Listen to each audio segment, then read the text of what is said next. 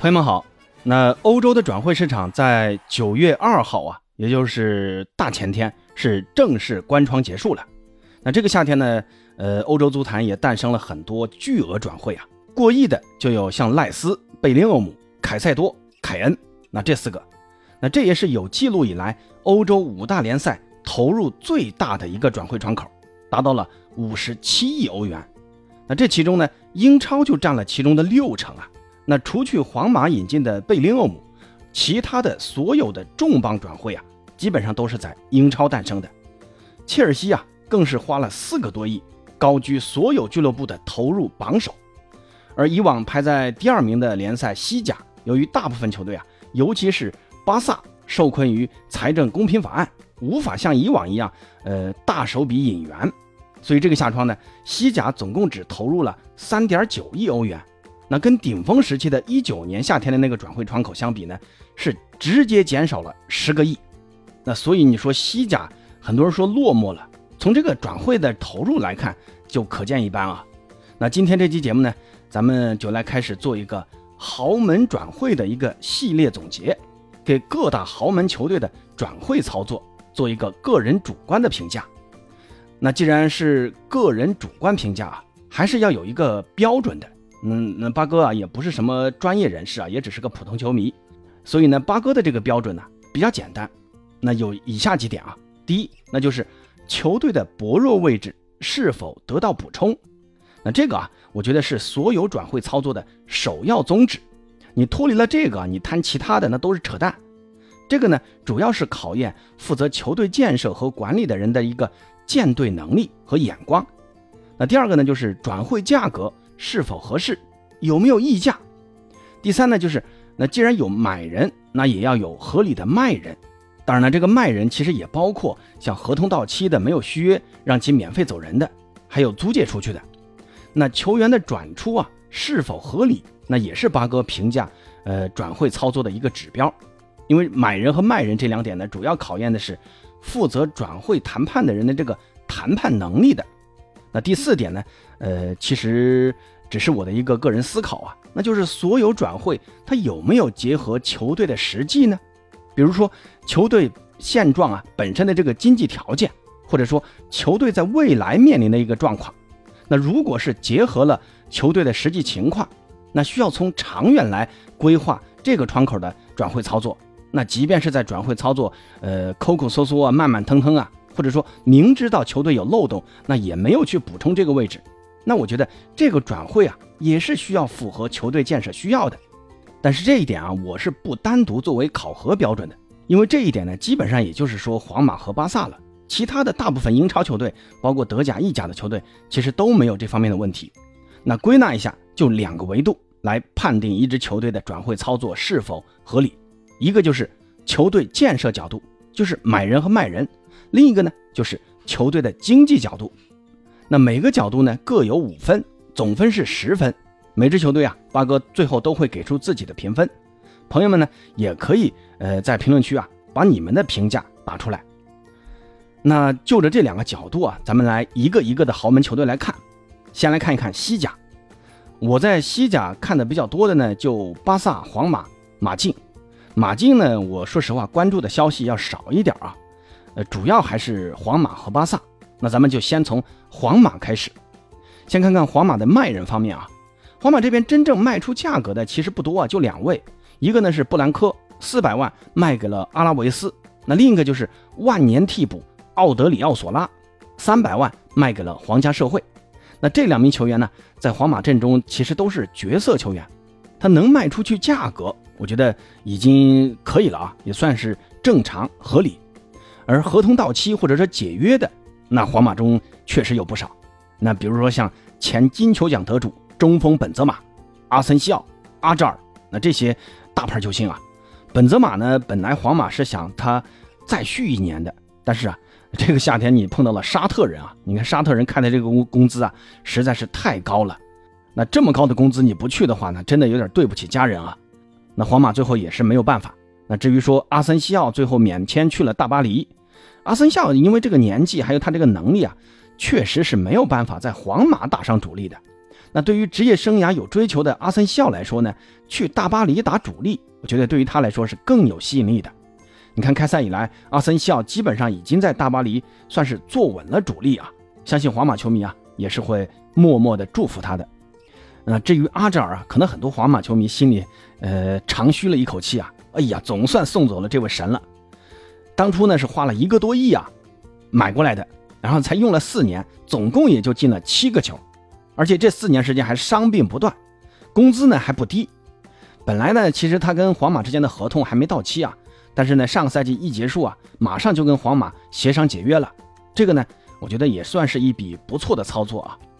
那接下来再看看皇马的买人，这个夏天呢，皇马是花了一点零三亿从多特蒙德买了大英帝星贝林厄姆，两千万从巴萨的手上抢走了费内巴切的居莱尔，五百万从巴列卡诺。买了费兰加西亚，然后米兰那边是租借回归了迪亚斯。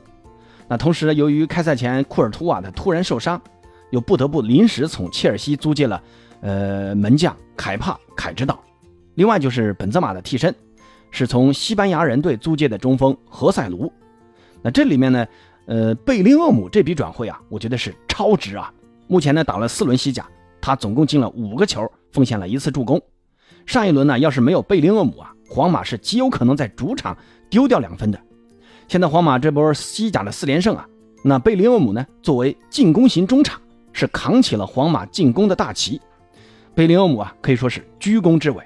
只能说啊，这一个亿啊，花的是真他妈值。而居莱尔这名土耳其的天才中场，他到皇马来了没两天啊，就在皇马给练受伤了。看样子这大半个赛季啊，都有都是要报销的。而加西亚还有迪亚斯这两笔转会，我个人觉得皇马球迷别抱太大的期望啊。反正这个赛季呢也是个过渡赛季啊，我觉得球场上他们两个只要不出错，那就是最大的期望了。那何塞卢呢，作为上赛季西甲射手榜前三的射手啊，他的那个实力还是有的，但是呢肯定是没办法取代本泽马的作用的。从租借的这个操作，在他的他那个年龄来看啊，他就不是皇马的一个长期选项。我觉得皇马明年还是要等姆巴佩啊。那这里就说到了啊，我们在转会操作中最看重的一点，皇马的阵容短板有没有通过这次转会得到补充呢？那我个人认为是没有的。首先啊，本泽马的这个中锋位置，他只是补充了何塞卢，这个肯定不够的。本泽马除了能进球啊，他还能参与组织进攻，是皇马前几个赛季的一个进攻核心的。而他一走呢，赛季这刚结束，安切洛蒂当时就说过。最好呢买下凯恩，结果呢，因为价格啊还有年龄的原因啊，老佛爷并没有这么做。那安切洛蒂呢就不得不改变之前已经获得过成功的这个四三三的战术打法，把贝林厄姆推出来打现在这个伪九号。虽然现在皇马这个成绩还是不错的，但毕竟啊还没有受到强队的考验。这个伪九号战术啊能不能在强强对话中发挥多大的作用，还需要打个问号。其次呢，就是皇马这个四后卫体系中，两个边后卫并没有得到更强的补充。那第三呢，就是传了两个赛季的姆巴佩啊，这个夏天最后还是没有签下来。但这一点啊，我就要说到前面提到的一个球队的长期规划，这就需要结合球队的实际情况来考虑的。皇马这几个赛季一直呢是在修伯纳乌啊，这个新伯纳乌的这个预算听说是超了不少，那需要球队在这方面。给予很大的资金倾斜，那转会市场上的投入自然是能省尽量省。而且这个夏天呢，你签下姆巴佩，从经济角度上讲，明显不是一个最佳选择。你看啊，如果姆巴佩今年过来，那大巴黎要的这个转会费肯定是不会低的。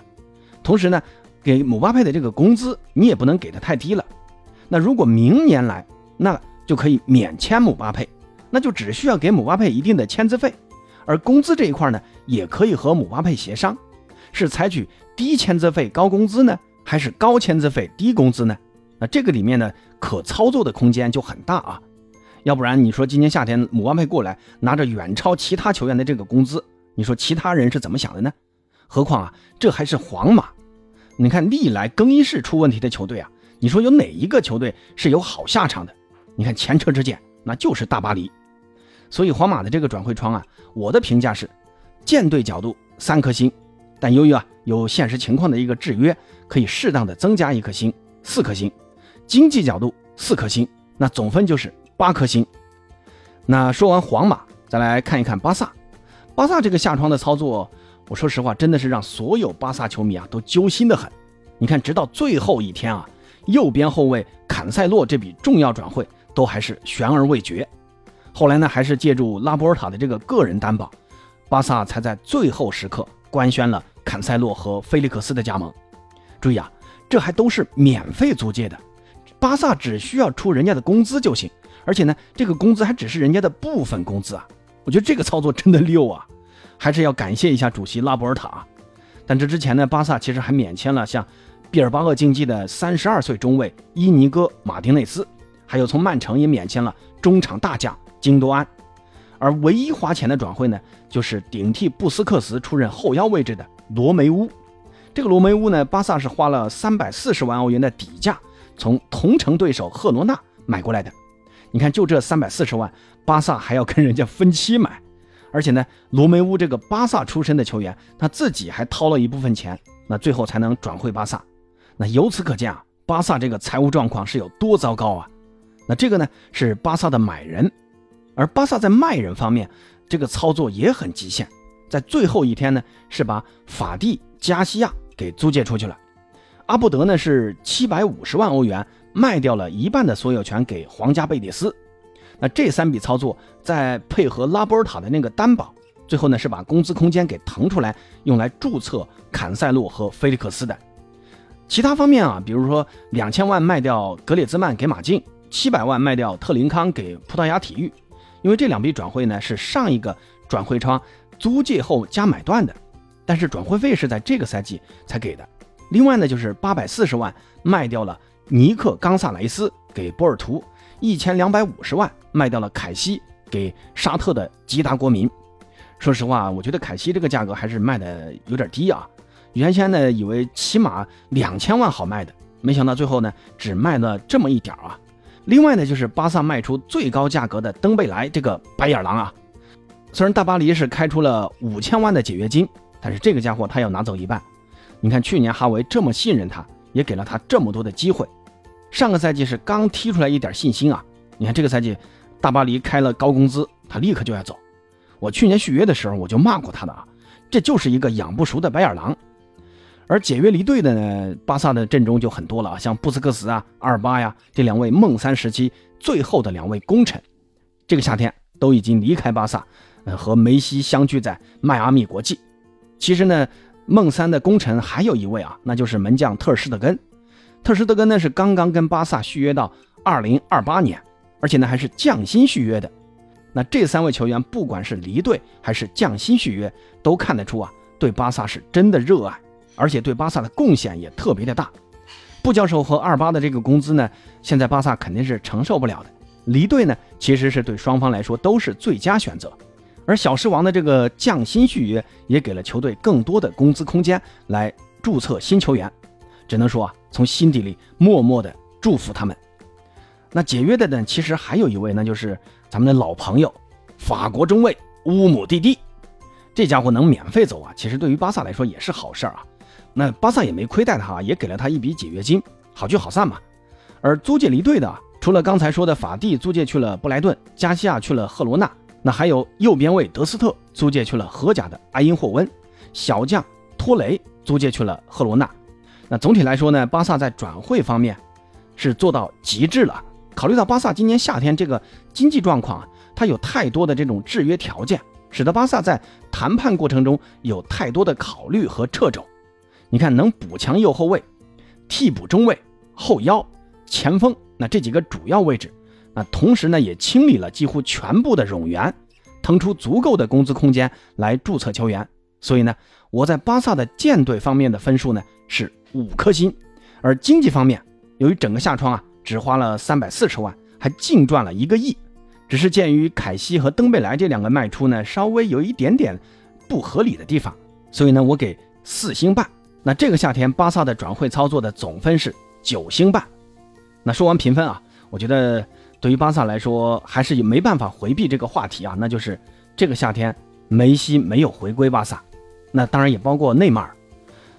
嗯，之前呢，巴萨包括哈维其实是非常愿意赢回梅西的。梅西呢也是非常热爱巴萨啊，宁愿大幅降薪来匹配巴萨的这个薪资要求。那但是这个代价呢是巴萨需要卖掉很多人来清出工资空间，才能签下梅西的。而梅西呢，呃，他是不愿意看到这一点啊。而且梅西现在已经在欧洲足坛没什么可追求的了。从这个家庭的角度啊，他选择去美国，我觉得其实是更好的选择。所以这次呢，呃，梅西没有回归巴萨，那也是没有办法的事情。之前呢是巴萨，呃，放弃了梅西，那这次呢是梅西放弃了巴萨。呃，至于内马尔啊，我觉得这次说想回来纯粹是扯淡啊。那很多人还说哈维不想内马尔回来，你看看巴萨现在这个经济状况，他能签下内马尔吗？啥也不知道就在那瞎说，还在那么诋毁哈维，我真是懒得说啊。其实回过头来看啊，巴萨这个转会窗啊，一直是在走钢丝的，容错率是极小，后腰呢是刚需，你必须要买。从阿姆拉巴特啊，到苏维门迪啊，再到努内斯啊。那这些后腰呢，其实都跟巴萨传过绯闻的。但是呢，你像哈维看上的苏维门迪太贵了，巴萨买不起；鲁内斯呢，哈维又看不上。至于说哈维看上了 B 席呀，但是 B 席这个价格，你巴萨肯定买不起嘛。最后呢，只是花了三百四十万淘了一个罗梅乌。目前呢，从这个场上的效果来看，罗梅乌还是不错的啊。而巴萨这个夏天面临的最大的问题就是这个注册问题啊。本来呢，去年就达成的一个杠杆协议。就是今年要继续给六千万，那这个钱一给啊，巴萨的这个转会余地就要大很多，财务状况也会从那个四比一变成了一比一，就是说你赚一块钱，你就可以在转会市场上花一块钱。结果呢，去年的那个墨西哥资本啊，他没有打款，巴萨的这个财务状况就还是维持原来的四块钱花一块钱。然后这部分杠杆呢，后来拉波尔塔又找关系卖给了德国资本，结果这个德国资本啊，他只出了个首付款。第二部分的那个两千万也没有按时打过来，那最后还是拉波尔塔个人担保，才让巴萨在最后时刻完成了坎塞洛、马丁内斯还有菲利克斯的这个注册。所以这种在这种极限走钢丝的情况下，还能够完成阵容补强，我认为巴萨在这个夏天的转会操作堪称完美。好了，关于皇马和巴萨的这个转会操作啊，大家是怎么看的呢？欢迎在评论区告诉八哥，咱们下期再见。